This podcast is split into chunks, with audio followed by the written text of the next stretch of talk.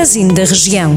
Porque falamos da sua terra e das pessoas que conhece, em cada cidade, vila ou aldeia, acompanhe a notícia que está mais perto de si. Magazine da Região. Dois homens de 20 e 48 anos foram detidos por roubar cabos de cobre em Paranho de Besteiros, no Conselho de Tondela. A dupla foi apanhada em flagrante durante a noite e, ao que a Rádio Jornal do Centro apurou, não há registros de outras detenções aos dois homens. Segundo refere a GNR, os militares deslocaram-se ao local onde abordaram um veículo suspeito que circulava nas imediações e no interior encontraram material furtado.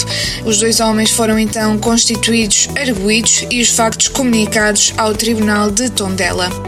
A festa da castanha de Sernancelho começa já esta sexta-feira no Expo Salão e vai prolongar-se até domingo. Este ano vai contar com quase uma centena de expositores ligados à produção da castanha martainha, à gastronomia e ao artesanato local.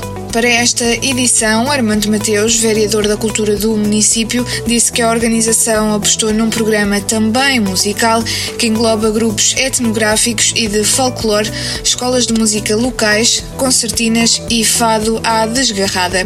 Este ano a produção da castanha de Sernancelho é marcada por uma produção média, mas com uma boa qualidade. No próximo dia 30 de outubro, o projeto Sangue Novo Veias Antigas encerra a programação do ano primeiro com dois espetáculos de música. Às 11 da manhã de sábado, a Capela de São Pedro de Balsemão vai receber a Academia de Música de Lamego e a Academia de Música de Tarouca. Segundo a Câmara de Tarouca, o objetivo é promover a criação artística e dar visibilidade a projetos emergentes ligados à dança, música e artes performativas. A mesa da Assembleia Municipal de Vila Nova de Paiva não cumpre a lei da paridade, uma vez que é apenas composta por mulheres. A situação surpreendeu vários municípios, mas nenhum dos elementos da Assembleia levantou problemas quando, a 18 de outubro, foram eleitos os três membros, a Presidente e duas secretárias. Ainda assim, já foi criada uma Assembleia Extraordinária para novembro com o objetivo de rever a constituição da mesa da Assembleia.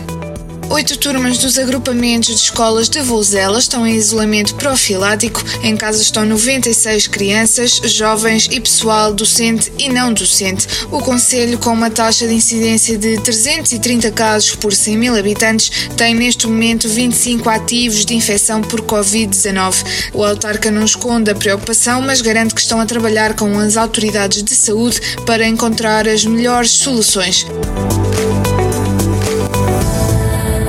Jornal do Centro, a rádio que liga a região.